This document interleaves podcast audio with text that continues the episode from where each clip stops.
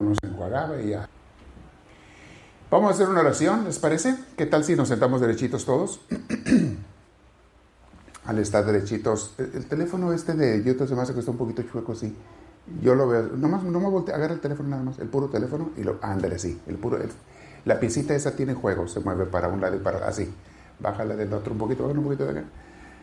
Ah, un poquito más para que se quede. Esa pieza tiene juego, ok. De hecho, no, eso no tienes que mover. Está bien, está bien así, gracias. Vamos a hacer oración, chicos. ¿Les parece bien? Bueno, nos sentamos derechitos, vamos a invocar a Dios. Oh, antes de la oración, ¿por qué no se saludan? Salúdense unos a otros. Díganse, hey, buenas noches, buenas tardes, unos a otros. De esos saludos así bonito. Sean amables, sonríanse. que se vea que hay cariño. Levo. Gusto en verlos, chicos. Ok, ahora sí, la oración. Armando, buenos días ya. Vamos a empezar. En el nombre del Padre, del Hijo, y del Espíritu Santo. Amén. Dios y Padre bueno, en este momento nos ponemos en tu presencia, bajo tu luz, bajo tu guía. Y te pedimos que seas tú quien nos dé alimento espiritual el día de hoy. Todos, todos necesitamos de ti, Señor. Y no de vez en cuando, todos los días. Es por eso que hoy acudimos a tu presencia, te pedimos esa inspiración, te pedimos esa guía. Enséñanos a cada día mantenernos fieles contigo, también a ser más, pues unas personas más entregadas a ti, Señor, cada día, aunque sea de poco a poco. También enséñanos a reconocer nuestros defectos para que los vayamos superando con tu gracia. Ilumínanos e inspíranos, Señor Dios nuestro. Gracias, Señor Santísimo. Te damos gloria, la gloria que tú te mereces y te decimos todos, gloria al Padre, gloria al Hijo y gloria al Espíritu Santo, como era en un principio, sea ahora y siempre, por los siglos de los siglos. Amén. Bien, respiren profundo, mis hermanitos. Muy bien. Es el tema que voy a hablar. ¿Alguno de ustedes alguna vez le ha gustado irse a broncear? A la playa a agarrar color. ¿sí? ¿Quién ha hecho eso? ¿No? Unos sí, otros no. Ok. Y dice, voy a ir a broncearme. Y se ponen su traje de baño y se van a la playa y se ponen su broncea, crema bronceadora para que no te queme mucho. Y luego se están asoleando para agarrar color, supuestamente. Ok. ¿Qué tienes que hacer cuando estás en la playa para que el sol te broncee? ¿Qué, qué ejercicio fuerte tienes que hacer ¿Qué esfuerzo tienes que hacer para que te broncee el sol? Ninguno. Al contrario, tírate. tírate en una toalla, tírate en la arena, tírate en algo. Nada más deja que te dé el sol. Tú ponte ante el sol, tírate. Espero que no lo hagas de más porque no es saludable. De hecho, yo no aconsejo el bronceado, pero eh, no es saludable para la piel. Pero bueno, vamos a usarlo como un ejemplo. No tienes que hacer ningún esfuerzo. Con que estés bajo el sol, tu piel empieza a agarrar color. Es normal. Ok, menciono esto porque en la relación con Dios, en la, cuando tú te pones ante Dios, le expones tu conciencia. Así, sin tapujos. Porque también si te pones a broncearte en el sol y estás todo tapado, pues lleno de ropa y sombrero y todo, pues no te vas a broncear. ¿Qué tienes que hacer? Exponer tu piel que quieres que se broncee. Ante Dios, cuando te expones, y eso se hace en la oración, cuando te expones en la oración ante Dios, le pones quién eres. No le ocultas nada, porque aunque quieras no puedes. Pero bueno, tú le expones todo lo que tú eres, lo que tienes, lo que necesitas, lo que te hace falta. Le dices, este soy yo, Señor. Aquí estoy yo. Quiero ser tu hijo, quiero ser tu hija, pero, pero quiero que me veas y quiero que me ayudes a, a cambiar, a mejorar lo que necesite. Transfórmame. Mis hermanos, si ustedes hacen eso todos los días, de estar en oración ante Dios todos los días, aunque no te des cuenta, Dios te va bronceando el alma, te va cambiando tu forma, te va cambiando tus actitudes, te va quitando tus defectos, te los va enseñando y te los va descubriendo, te va guiando a que los vayas superando. Aunque no hagas ningún esfuerzo, simplemente estar con Dios, Dios te va transformando.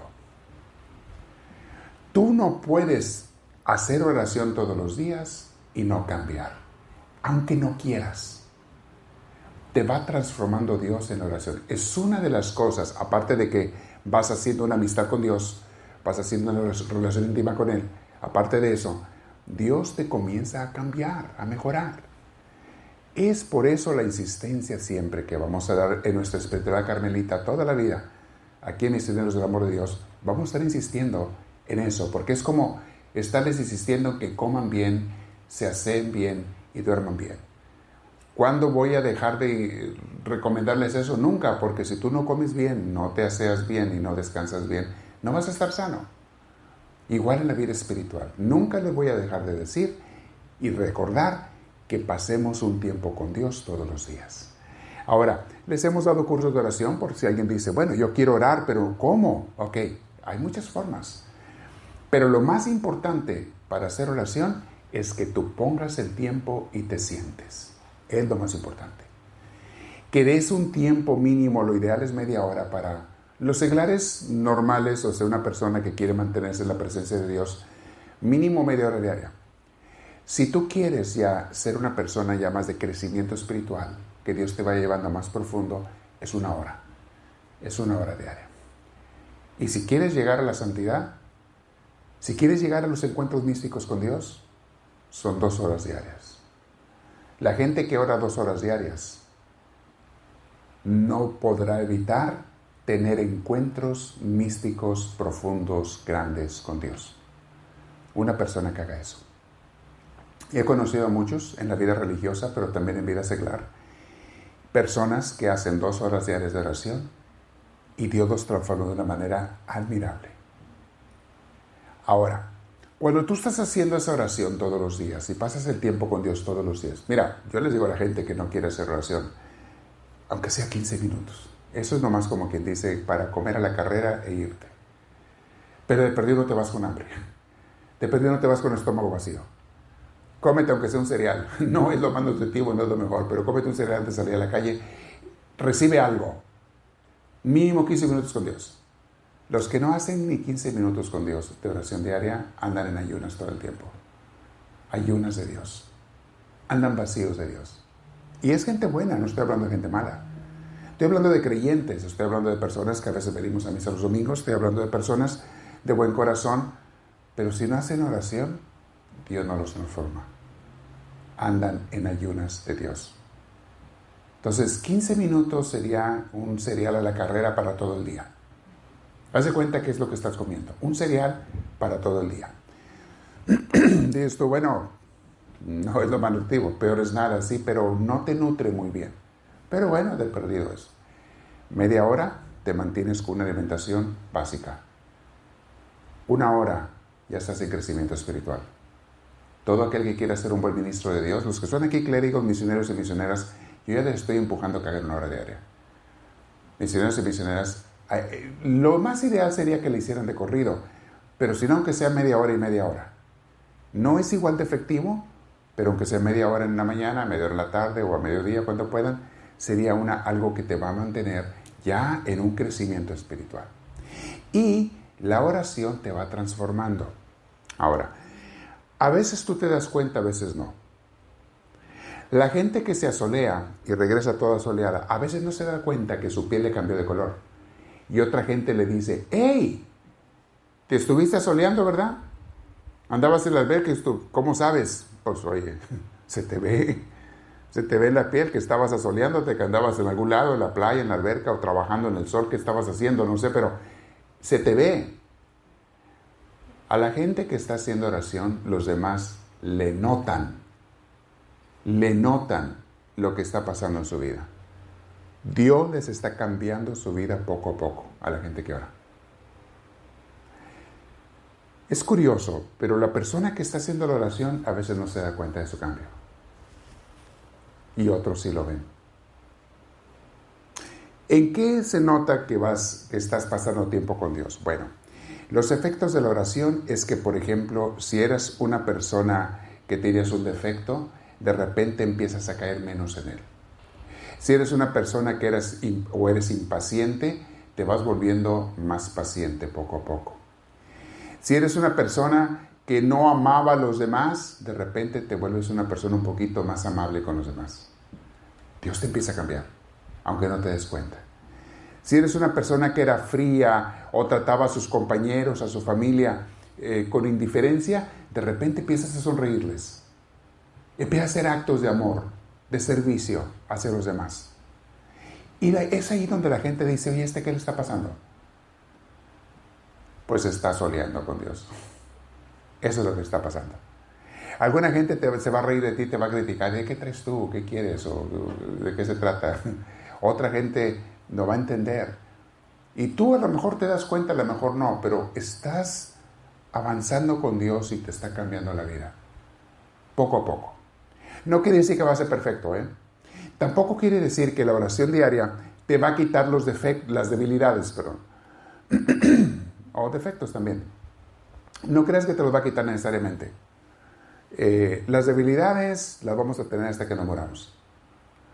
Es lo que Dios permite que tengamos para que estemos luchando por amarlo y seguirlo a Él. Así es que por ahí no te asustes mucho si tienes debilidades. No creas que porque estás caminando con Dios ya andas volando en el aire. Ya, ya andas como angelito, ya no tienes tentaciones, ya no, no, no, no, no. Esas tentaciones debilidades van a seguir toda la vida. La diferencia es que caes menos. Caes menos en aquello. Y algunas veces ya nada o casi nada. Dios te va transformando. Otra cosa que pasa en la gente que ora todos los días. Al principio te cuesta. Las primeras semanas te puede costar. Pero después se hace un hábito. Y una vez que se hace un hábito y estás ya recibiendo de Dios todos los días, ya no puedes estar sin oración. Te hace tanta falta como comer. Y nota la diferencia el día que no oras. Sientes que te falta esa presencia de Dios. Te falta esa fuerza de Dios. A mí me pasa cuando tengo que viajar. a veces me cambian los horarios en los viajes, eh, que me toca levantarme temprano, salir a viajar, etc. Te cambian los horarios y de repente, porque tienes que andar corriendo al aeropuerto, tienes que andar corriendo en el auto, lo que sea, como que ya no haces la oración igual o dices, lo hago después, sientes el vacío en tu corazón durante todo el día. Y, no que estés haciendo algo malo, porque no lo estás rechazando la oración, pero si dejaste de, de recibirla, sientes ese vacío, esa necesidad de Dios durante el día. Se los digo, prueben y verán. Y eso te comprueba que tú eres una persona que ya ha hecho el hábito de orar. Ya hizo el hábito de estar con Dios. Sientes que tu persona amada no la has visto ese día. Sientes que tu cita de amor no la tuviste ese día. Y te hace falta. Porque la oración debe de ser una cita de amor entre Dios y tú. Eso es la oración. Una cita de crecimiento, de formación, de guía, de amor.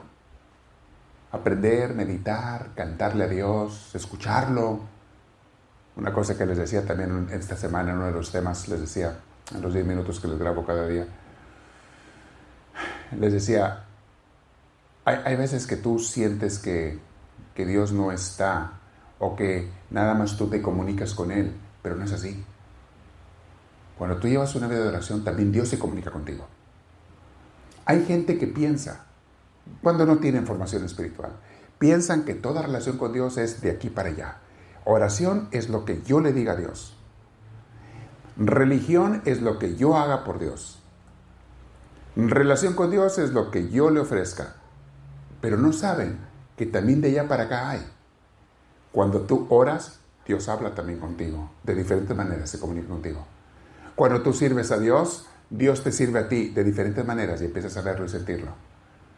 Cuando tú haces algo por el Señor, empiezas a ver cómo Él hace más cosas por ti. Cuando tú piensas en Él, Él piensa en ti.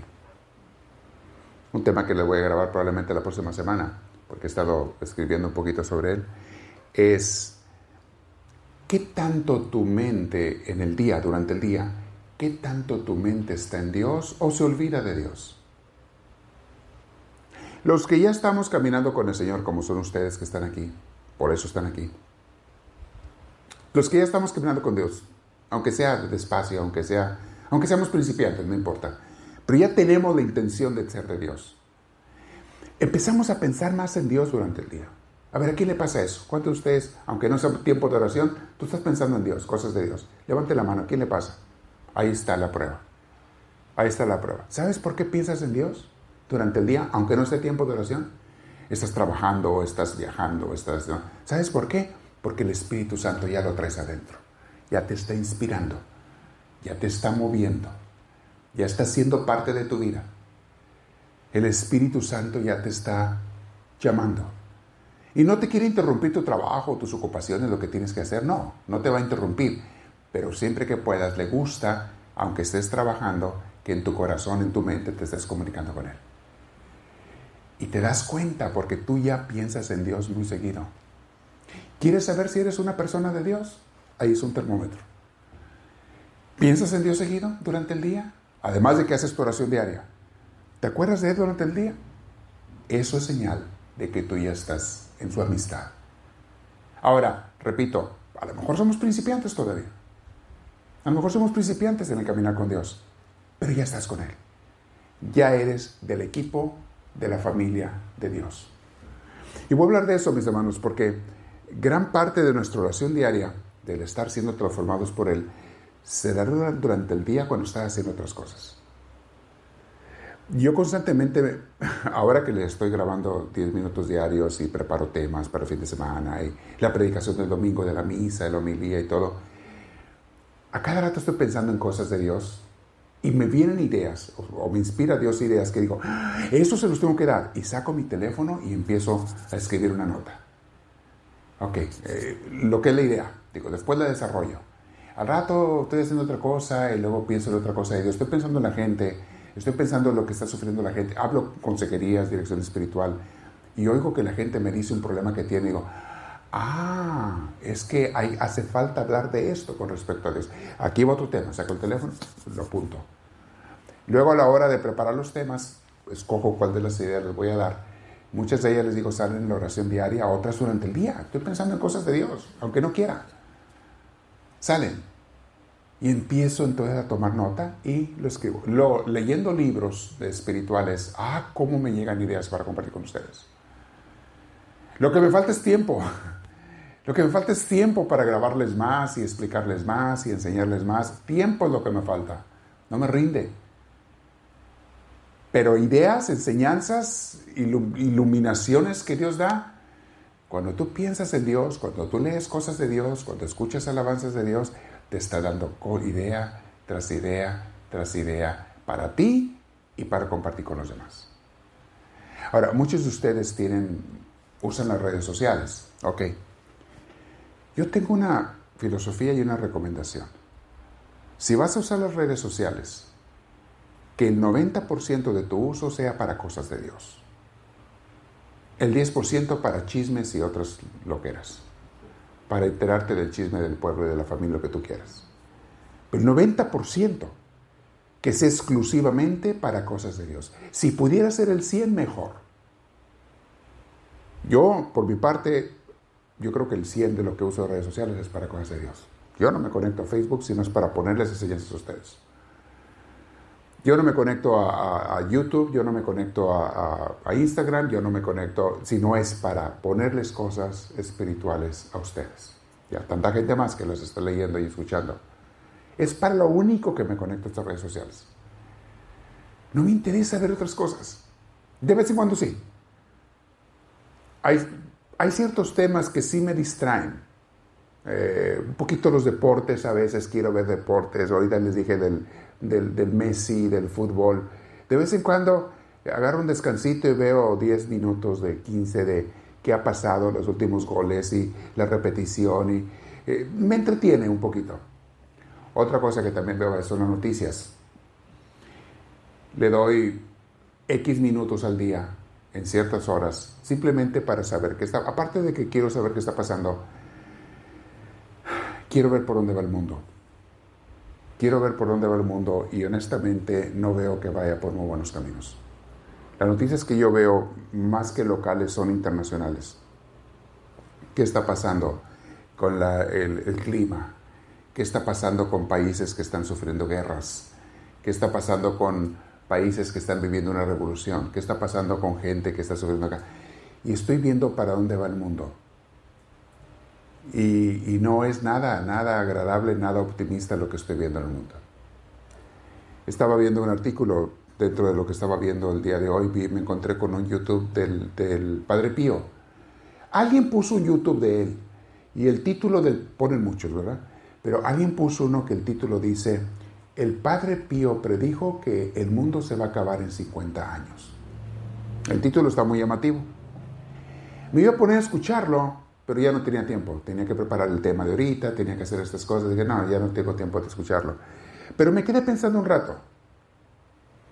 No sé si realmente dijo el Padre Pío eso o no, porque la gente cuenta muchas mentiras. Las redes sociales están llenas de mentiras, ¿eh?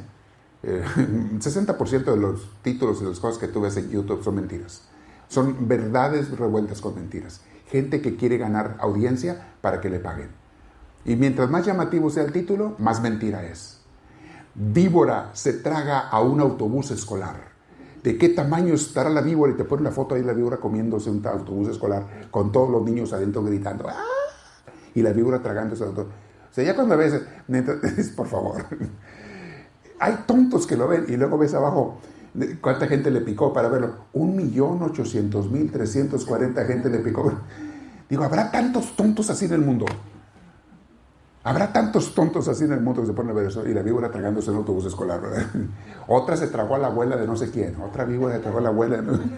Y ahí van a sacarla de la panza, la víbora. Me acordaba yo de la llorona que se tragaba a los niños, no tenía cabeza, pero tragaba niños y.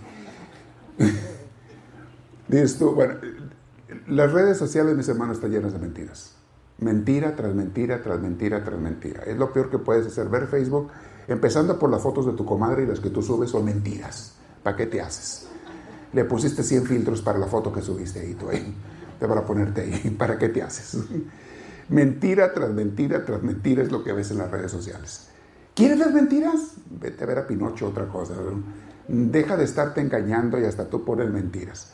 Pones un platillo así de una carne asada con una comida, como si comieras eso todos los días. Una vez al año comiste eso, ingrato. Y foto, puro frijol y tortillas comes todos los días. Y, pero no pones los frijoles y tortillas, pones la carne que te comiste. Por favor. Pura mentira de la gente. No, no necesitamos ver esos mentireros. Pero si los vas a ver, eso que vi del Padre Pío, dije, no sé si sea cierto o no. No tuve tiempo de escucharlo, pero yo me quedé pensando pero yo pienso eso, que el mundo no le falta mucho para que se acabe. Si tuviera que apostar, y no se va a acabar, no la va a acabar Dios, no, uh -uh, uh la vamos a acabar nosotros. Nosotros nos vamos a matar solos. Porque somos tercos y necios y no queremos entender. Que no debemos matarnos, que no debemos ambicionar cosas, que no debemos contaminar el aire, que no debemos quemar tanto carbón y tanta gasolina. No queremos entender. ¿Por qué creen que está pasando los huracanes en todos lados ahorita? Y el calentamiento global, temperaturas de calor en todo el mundo que nunca se habían visto. En todo el mundo. ¿Qué crees que está causando eso? Nosotros. ¿Y sabes las consecuencias de eso? Las consecuencias no es nomás que te va a dar calor. Las consecuencias es que se va a acabar la naturaleza. Porque le estás cambiando el clima a los árboles, a las plantas, a, a los sembradíos, al trigo. se va a acabar la naturaleza. Los animales están muriendo. Le están cambiando el clima, los, los pescados están muriendo, porque el mar se está calentando y ellos no pueden vivir con ese calor. Estamos acabando con el planeta, punto. ¿Cuántos años le quedan a este planeta de vida con esta vida que llevamos nosotros tan sucia y desordenada? 50 se me hace mucho. Luego me quedé pensando, pero el Padre Pío hace muchos años que murió. Pues cuando lo digo, yo creo que ya son menos años lo que queda. Si es que lo digo. si él lo dijo, ya son menos años lo que queda. No, mis hermanos, yo no tengo muchas esperanzas. Porque no es por culpa de Dios, es por culpa de nosotros. Y a veces digo, Dios se cansa de nosotros. Dios se va a cansar de la humanidad y nos va a dejar, ok, quiere matarse, mátense. Quiere destruirse, destruyanse. Ya crearé otra humanidad dentro de algunos miles de millones de años.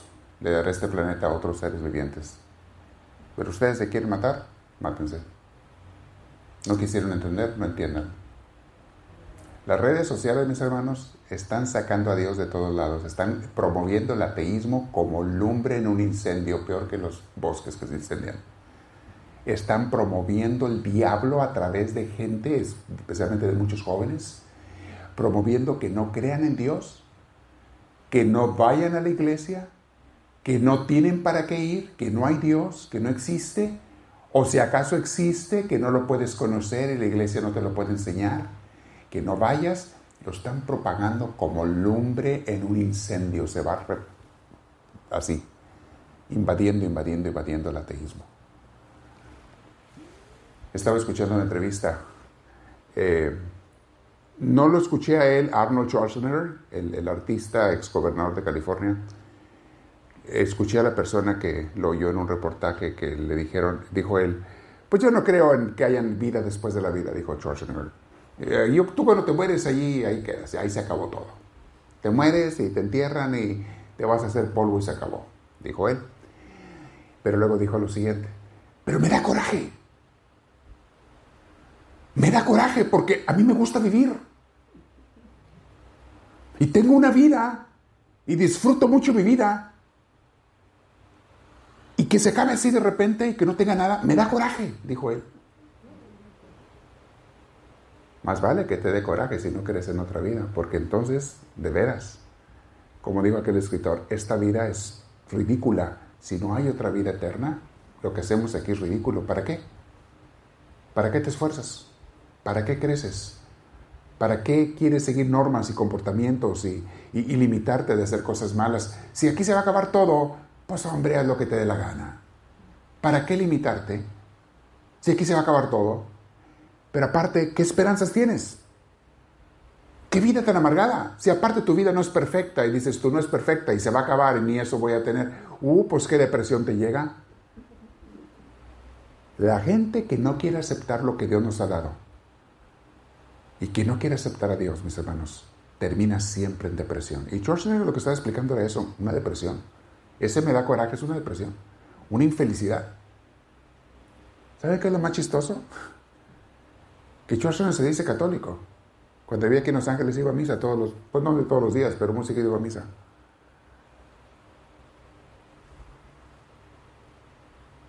Pero de nada le sirvió. Yo no sé qué misa iba o con quién le predicaba o si puso atención o no ponía atención. De nada le sirvió. Porque no entendió esa enseñanza básica, fundamental de la fe cristiana en general, no nomás católicos, protestantes. La base fundamental de la fe cristiana es que Dios nos creó para la eternidad, no para un rato. ¿Qué padre va a querer crear a sus hijos para que se mueran y desaparezcan? Ninguno, menos si está en su poder. Si está en su poder darle vida eterna a tus hijos, tú se la darías, ¿no? ¿Por qué Dios no lo va a hacer? Darnos la vida eterna. ¿Y qué sentido tiene una vida que nomás se va a acabar y no sirve para nada? ¿Qué error sería de Dios haber creado la vida así? Pero qué error más garrafal es de aquellos tercos y necios que no quieren aceptar la evidencia de que el universo no se puede hacer solo. El universo, los seres humanos, la naturaleza, los animales no se pueden hacer solas. Nadie se puede crear a sí mismo. Nadie. Alguien te tiene que hacer.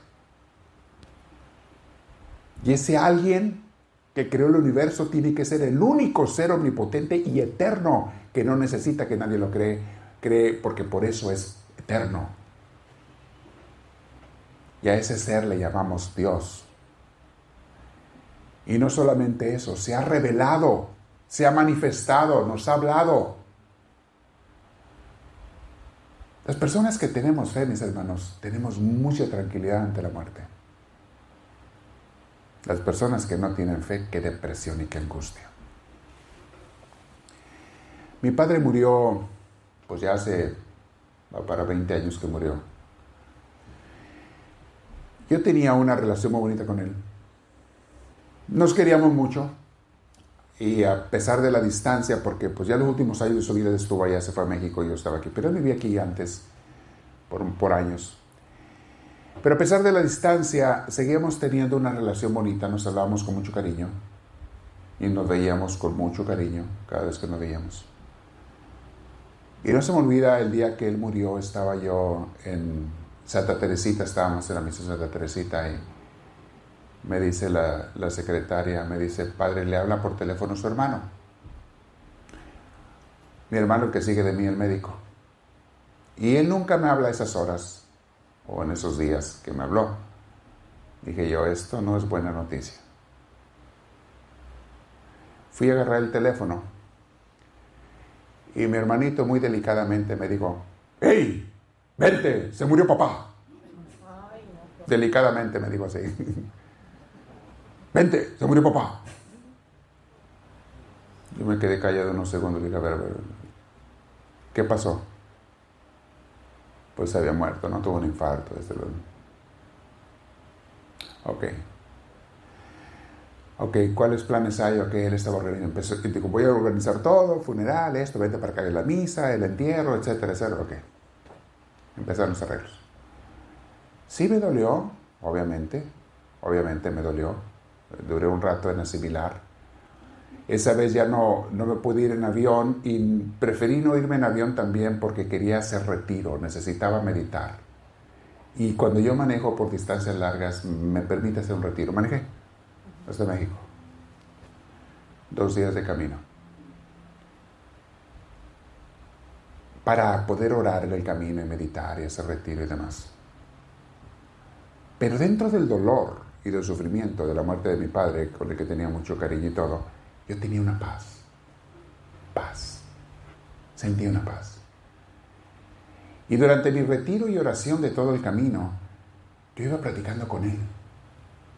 Yo le decía el viejo, de cariño le decía el viejo. La primera vez que le dije el viejo se rió. Y tú, ¿por qué te ríes? ¿Por qué te dije viejo? Me dice, porque así le decía yo a mi papá. dice, por eso me dio risa, porque yo así le decía, pues ahora me toca que me digan a mí, ah, ok, te toca ser el viejo, le dije. y de cariño así le decía yo al viejo. Y yo en el camino iba platicando con él. Y ahora que estoy viendo a tanta gente que, y sigo platicando con él, ¿eh? mi oración, de vez en cuando platico con él, me ha mandado señales, una vez le pedí una señal muy, muy importante, se les, he, les he comentado a ustedes, esa. recién había muerto él, a los, no tenía no sé ni cuántos meses de muerto, y le pedí una señal de que estaba con Dios y me la mandó, una señal muy, muy bonita, muy prodigiosa. Cuando tú tienes la fe en Dios, tus seres queridos que se mueren no se mueren. Y tú lo sabes perfectamente bien. Están presentes. Están con nosotros. Simplemente que ahora están con Dios. Están gozando, ya no tienen que sufrir. Y tú con toda tranquilidad te comunicas con ellos. Con toda tranquilidad oras y les pides intercesión, les pides que intercedan por tus necesidades y ellos lo hacen. ¿Y por qué no? A veces te mandan señales también. Dios se los permite. Les digo esto, mis hermanos, porque ahorita está un mundo, se está dando un mundo donde la gente está escogiendo no creer en Dios, por lo tanto, no existe para ellos otra vida, una vida eterna. Porque si no hay Dios, pues qué vida eterna va a haber.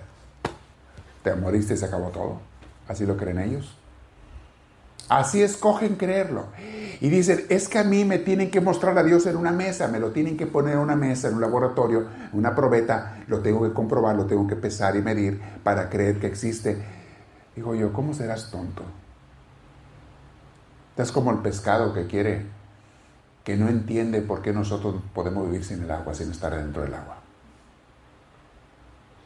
Estás queriendo medir la distancia, la circunferencia del mundo Quieren medir la circunferencia del mundo con una báscula de peso.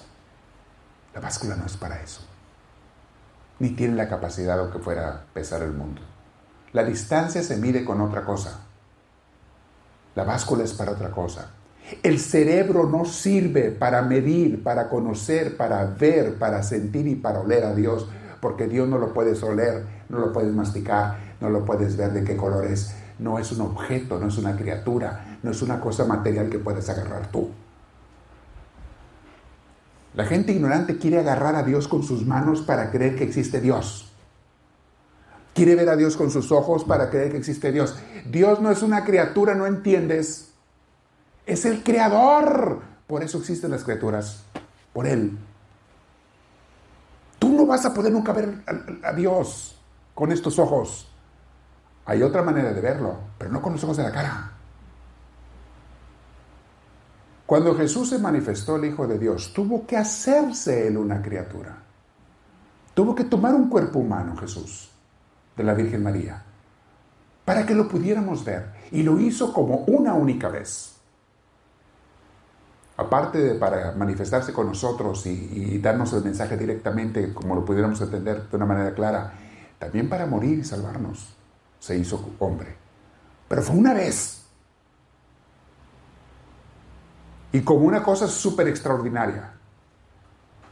Pero Dios no es un ser humano como nosotros. Dios no es una piedra que tú puedes agarrar y estudiar. O un planeta que puedo ver allá arriba de las nubes. No es un planeta, está inmensamente más allá de todos los planetas. Y inmensamente más acá que, el aire que respiras. Dios es todo. Pero tú no tienes la capacidad de entenderlo como quieres tú entenderlo con tus ojos y, oídos y tus manos y tu olfato y, tu lengua. ¿Cómo quieres tú así captar a Dios que esté inmensamente más allá que los sentidos limitados que tenemos nosotros?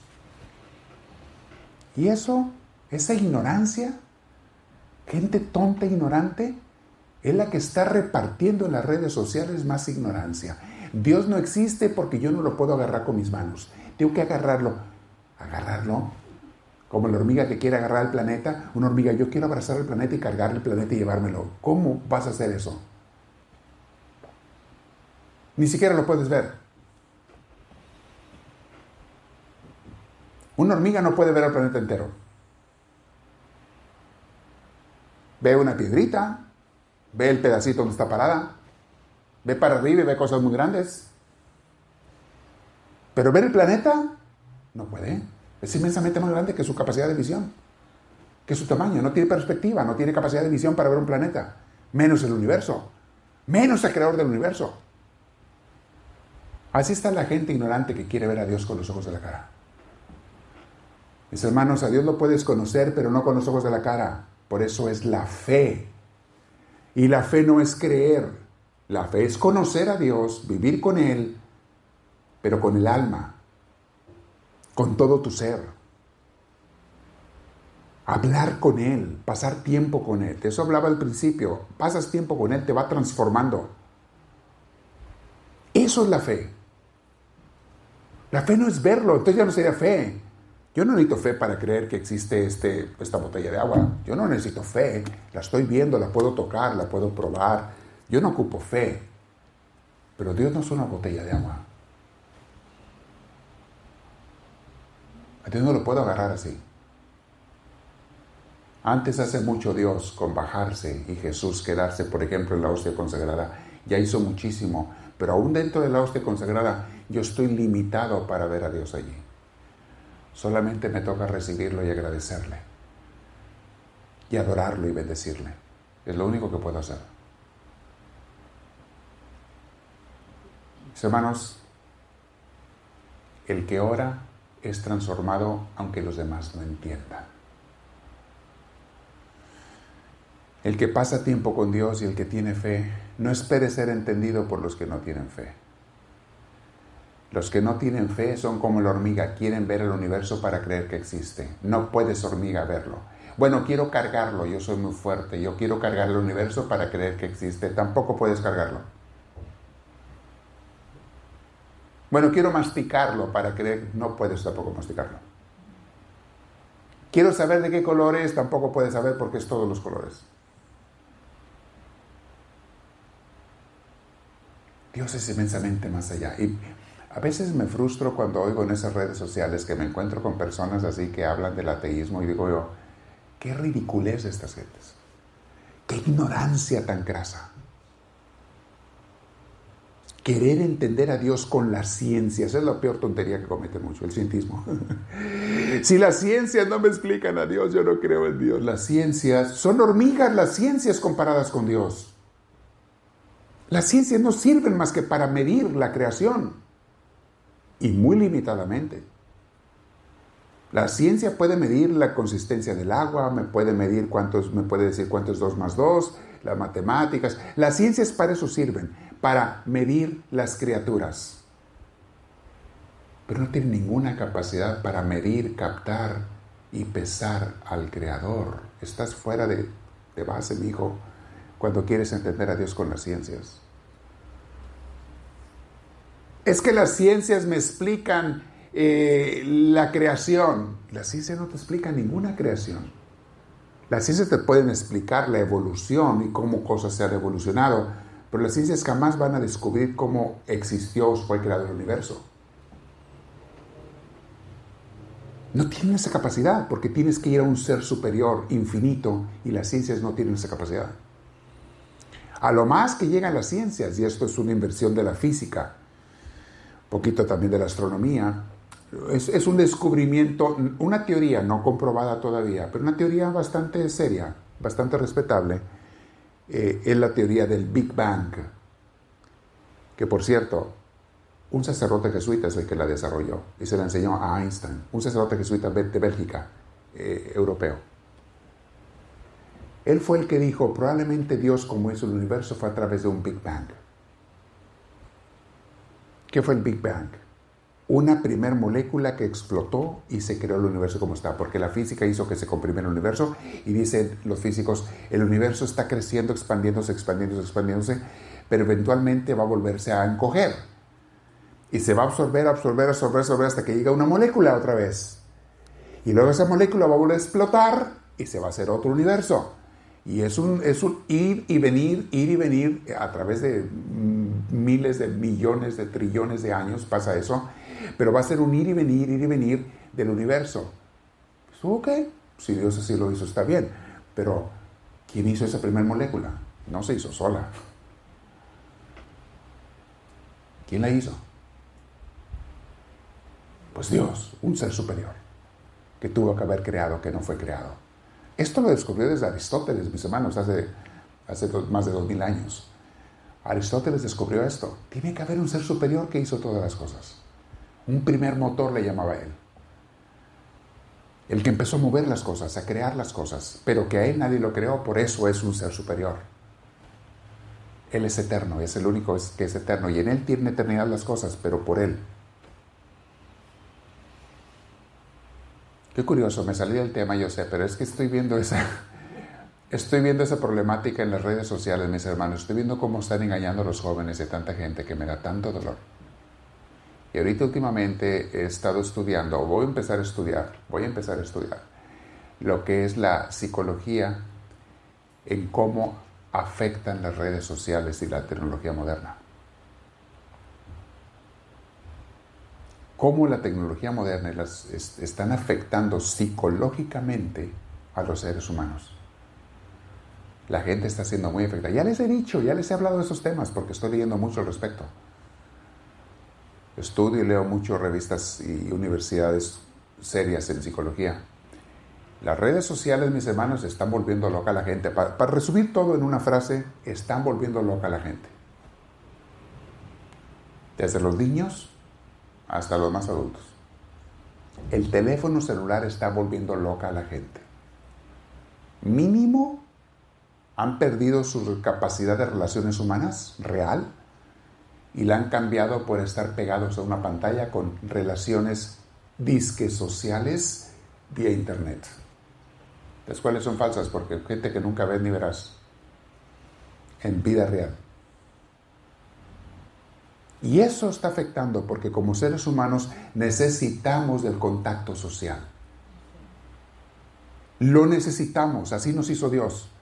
Estas reuniones que tenemos en la iglesia, mis hermanos, son oro molido para que ustedes convivan. Para que hay gente que en toda la semana no convive con nadie. Van a trabajar, van a la escuela y a veces nadie habla con nadie porque todo el mundo está clavado en su celular. O están haciendo otra cosa o están clavados en el celular. hay gente que ni en la casa convive ya por los cochinos celulares. ¿Me pueden creer que hay hermanos que no se hablan por semanas uno con otro? Porque está cada quien clavado en su cochino celular. En redes sociales que de sociales no tienen nada. ¿Saben qué es un oxymoron? Es, un, es una contradicción decir redes sociales, porque de social no tiene nada. Social es que tú convivas con otra gente, eso es la sociedad. En una pantalla no puedes convivir con nadie. Puedes mandar textos, puedes poner likes, puedes, te pueden poner, pero es una pantalla, no es una persona. Aunque la veas en video y aunque veas la foto, no es una persona.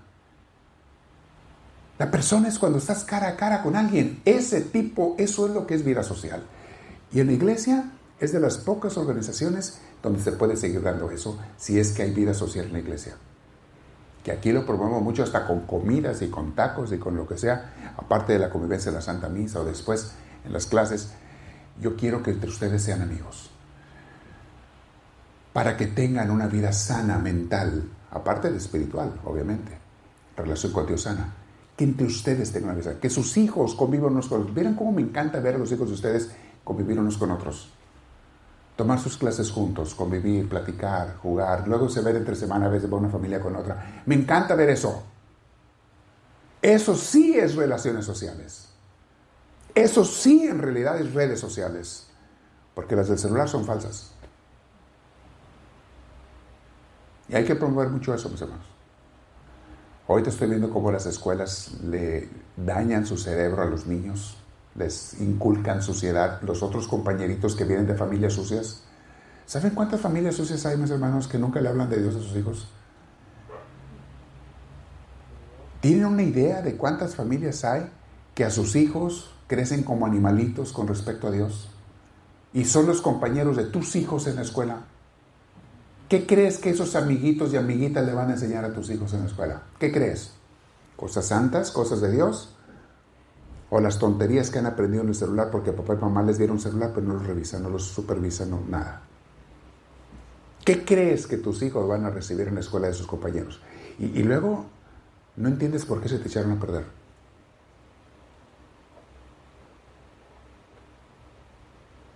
Esa es la sociedad que estamos haciendo, mis hermanos. Esa es la vida que estamos viviendo. Es la realidad que hay allá afuera.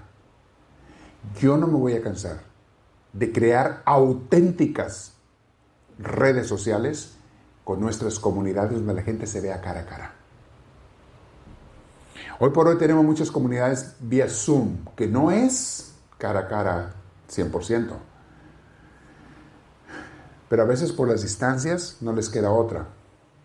Más, donde pueden juntarse, yo les insisto, júntense en persona. Convivan una vez a la semana por lo menos. Júntense en persona, véanse, salúdense. ¿Por qué les decimos aquí siempre que se saluden? Por eso. Queremos que haya ese cariño, ese amor cristiano entre nosotros. Ese servicio, esa ayuda. Mis hermanos, estamos contracorriente. Háganse la idea. Dijo el padre Pío, según ese artículo, que no sé si sea cierto o no, que el mundo se iba a acabar en 50 años. Ah, digo yo, 50 son muchos. Pero hay que vivirlo nosotros lo mejor posible, para que el día que nos vayamos con Dios, nos vayamos felices. Y nos vayamos de veras con Dios. No para el otro lado, donde va mucha gente que rechaza a Dios. Es triste, mis hermanos, pero lo que vio Santa Teresa de Ávila, lo que vieron otros santos, les tocó ver el infierno. Dios les concedió en un momento de oración ver el infierno. No me acuerdo quién fue el que dijo, si era Santa Teresa o otro, que dijo, veía yo a las almas caer al infierno como las hojas en el otoño caen de los árboles.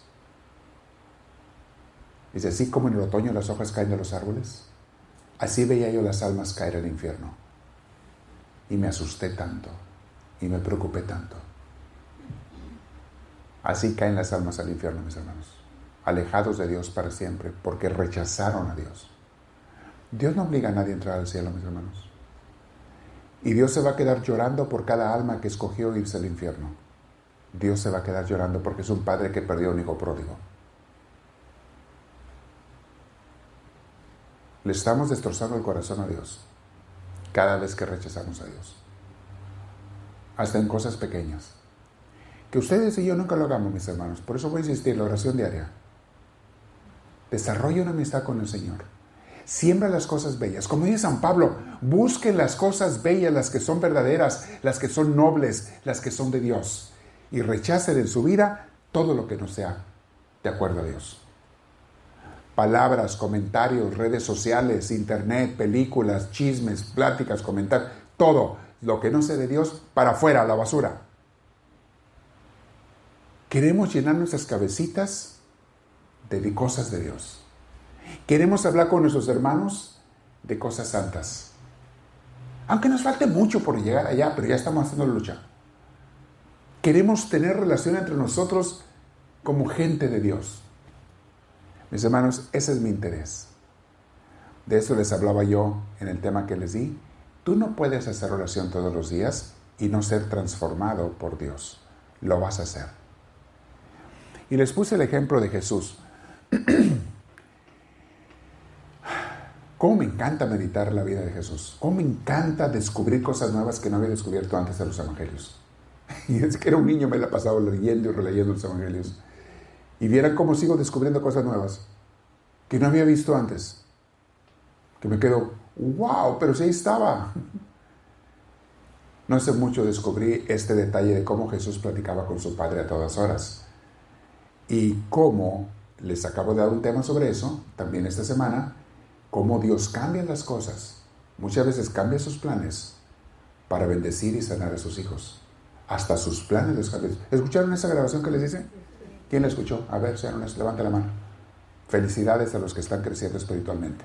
Los que no se lo están perdiendo. El tema se llamó, más o menos así fue el título, Dios cambia su voluntad para sanar a muchas personas y bendecir a muchos que son sus hijos. Y les puse ejemplos. Y no me acuerdo si les puse también el ejemplo de, Lázaro. El creo que también lo mencioné. El destino de Lázaro, el amigo de Jesús que murió, era quedarse muerto. ¿Cómo sé eso? Porque antes yo predicaba, bueno, Jesús dejó que se muriera para después ir a resucitarlo y que la gente viera el poder de Jesús. Es lo que muchos predican sobre... No era esa la intención de Jesús, creo yo. Acabo de descubrir. Y lo descubrí por un detalle muy simple en esas lecturas del Evangelio. Dice que cuando llegó Jesús y se entera que Lázaro ya había muerto, ¿qué hizo Jesús? Dijo, no hay problema, quítense de aquí, yo lo voy a levantar. Quítense de aquí, hagan su lado, déjamelo resucito. ¿Dijo eso Jesús? No. ¿Qué hizo Jesús? Lloró. Lloró. Ay, Jesús, pero si ya vas a resucitar Lázaro, ¿por qué lloras? Al contrario, ponte contento porque la gente va a ver el milagro y va a creer más en ti, en Dios Padre. Hey, ponte contento, Jesús, ¿por qué lloras? Lloró. Jesús no sabía que iba a resucitar a Lázaro, por eso lloró. Y entonces, en su corazón se puso a orar al Padre, Padre, por favor, concédeme esto. Como que cada milagro que Jesús hacía en su interior oraba y le pedía al Padre permiso. Al menos con el de Lázaro así fue. ¿Cómo sé que Jesús se puso a orar en su interior? ¿Cómo sé que hizo eso? Porque entonces, cuando él ya iba a resucitarlo, dijo él en voz alta, gracias Padre por escuchar mi oración. ¿Se acuerdan que Jesús dijo eso? Gracias Padre. Las lágrimas se le empezaron a secar empezó a sentir gozo. Y dijo, quiten la piedra de la tumba, porque una piedra que tapaba una tumba es una cueva, eran cuevas que las tapaban con una piedra rodante. Quiten la piedra. Ya con autoridad. Jesús no sabía que iba a resucitar a Lázaro. No era el plan de Dios Padre ni el de Jesús resucitar a Lázaro. El plan era que iba a morir como todos tenemos que morir, ya se iba al cielo y se acabó. Ese era el plan. Y Jesús lo cambió. Le pidió al Padre Celestial. Jesús cambió el plan de Dios para ayudar a su amigo Lázaro y a Marta y a María, sus hermanas, que estaban bien tristes y bien adoloridas, porque era su único hermano hombre, y acuérdense que el hombre era el que sostenía la familia. Las mujeres no podían ganar dinero, nomás los hombres. Pero aparte era su hermano, lo querían. Sí, les dije esta semana, Dios cambia sus planes para bendecir a sus hijos. Les puse otro ejemplo. A ver, ejemplos en la Biblia. Dios puede cambiar sus planes para bendecirte a ti y a mí y darte milagros especiales. Hay cosas que no eran el plan de Dios. No eran la voluntad de Dios. Pero se lo pediste con mucha insistencia. Se lo pediste con mucha fe. Le moviste el corazón a Dios y cambió su plan y te concedió ese milagro. Y algunos de nosotros a lo mejor ya lo hemos experimentado. Yo lo he experimentado. Cosas que no se suponía que yo recibiera. De una manera incomprensible, humanamente inentendible. Dios me la concedió. Ah, Dios cambió los planes. Ahora todos los días termino con esto, mis hermanos. Deja que Dios se transforme. Si el mundo va en un caos, es un desorden. Yo voy a hacer todo lo posible, voy a estar a seguir estudiando, preparándome. Estoy preparando a mis líderes, misioneros, misioneras. Quiero que se preparen para ayudar a la gente lo más que se pueda. Ahorita con todo lo que están siendo dañados por las redes sociales, estoy queriendo entrenar a mi gente. Y voy a ver cómo desarrollo más programas. Yo voy a estudiar, para empezar. Y ya estoy poniendo algunos de los misioneros a estudiar. Tenemos que estudiar, tenemos que aprender cómo ayudar a la gente con todo este caos que está pasando allá afuera. Porque nuestra sanación y crecimiento tiene que ser integral. No nada más la parte espiritual, también la parte psicológica me preocupa. La parte de relaciones humanas, la parte de cómo se lleva la familia, la parte de cómo los hijos son criados. Me preocupa eso. Quiero que el tiempo que quede, que lo vivan en paz, felices, lo mejor que se pueda. Con la gracia de Dios. Bien. Ya habrá otro tema la próxima semana. Cada viernes tenemos aquí estos temas. No se los pierdan. Tiene de crecimiento espiritual. Y ahorita le estoy grabando el lunes a viernes. No estoy grabando. El sábado le estoy poniendo una predicación o una enseñanza en las redes sociales.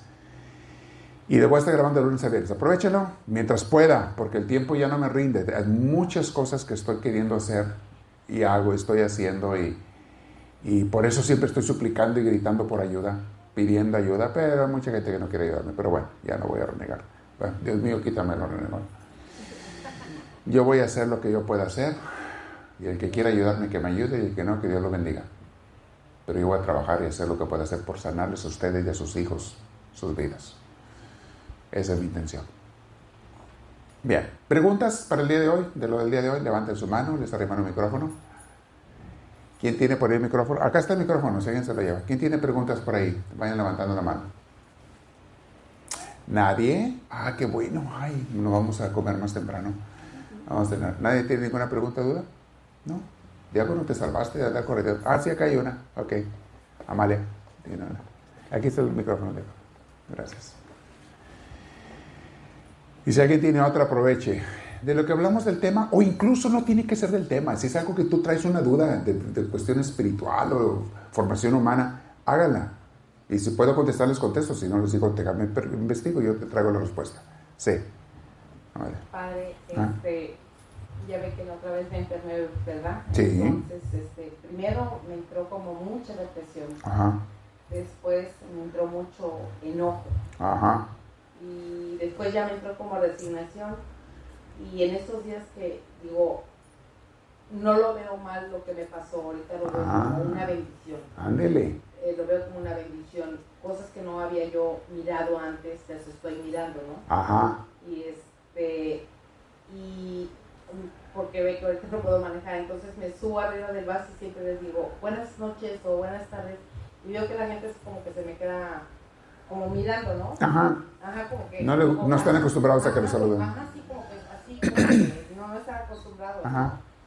y este y he mirado muchas cosas o sea que ay digo y había había un resentimiento con mi mamá y digo ay Diosito este y hemos platicado por ese resentimiento que yo ten- tenía yo con mi mamá digo ay gracias señor digo porque me has ayudado ahorita la verdad no me da miedo ya morir la verdad La verdad no me da miedo morir este y sí pude hablar sobre ese, ese resentimiento que traíamos este, de muchos años y, y ahorita sí ya me siento en paz, de verdad. Eso que usted está, esos pasos que usted describió, Amalia, primero viene el reniego, la desilusión, la desesperación por la enfermedad, luego viene un poquito la resignación y ahora viene el gozo. Son los pasos que da una persona cuando sufre una tragedia, un mal, pero está creciendo espiritualmente. Pero avanza. Lo he visto en personas que les descubren un cáncer o una enfermedad mortal. Viene la frustración, el enojo, el miedo, luego viene la resignación y luego viene el gozo de toda la luz que te da Dios y todo lo que te hace descubrir. Y entonces dices tú, bendito Dios que me está dando más que lo que me quitó, aunque, aunque pierda la vida. No la pierdo. Voy a la vida eterna. Entonces, los, los pasos que describió, tal como los describió, son los pasos de una persona que está con Dios cuando le pasó la tragedia. Y Dios te saca adelante. Y te saca de adelante de tal manera que terminas mucho mejor que como estabas antes de la tragedia. No, de verdad que sí. Sí, yo sé, sí le creo. Lo he visto en muchísimas gentes. O hay veces que yo les digo a la gente, le, digo al rayo, ¿no? Porque digo, pobrecito, tiene que estar subiendo y bajando a gente. Este, el chofer del camión. Ajá, pobrecito, ¿no? Y luego este, le digo, ay, gracias, este, Y se me quedan mirando así como, ¿y esta? ¿Está rara? que anda repartiendo bendiciones. y, me encuentro buenas noches y, digo, ¿qué pasa? O sea, ¿o qué, qué, qué, qué, ¿de dónde me miran o de dónde vengo? ¿De qué planeta salió? Ok, eh, no, no esperes que te entienda mucho la gente, pero tú sigas haciendo las obras de Dios siempre. Ni te detengas, ni te detengas. Muy bien. Perfecto. Bueno, ¿hay alguna otra pregunta por ahí? ¿Ahí tiene? Yo sí, padre. Ah, sí, acá está. Ah, tú, sí, de, adelante. Y luego acá alguien también levanta la mano por ahí. O, si no, yo y luego. No, tú échale, ya estás ahí. Aviéntate. Oh, bueno, este. Cuando estaba hablando acerca de la oración y de los defectos o las debilidades, ¿qué pasa si de repente había una debilidad o un defecto que ya estaba mejorando y de repente otra vez como que... Vuelve. Sí. Puede pasar, puede pasar. No siempre el crecimiento con Dios es lineal más bien nunca, sino que lineal. Hay veces que da uno dos pasos para adelante y uno para atrás. No quisiéramos, pero a veces pasa.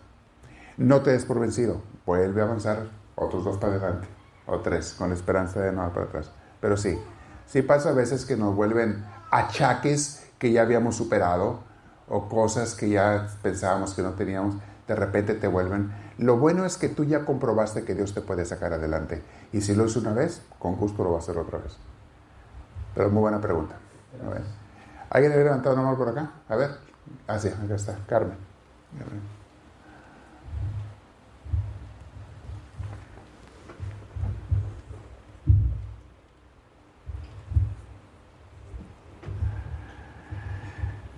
Buenas noches. Buenas noches. Mira, yo solamente quería comentar acerca de lo que dijo ahorita de Lázaro, el milagro que pasó ahí.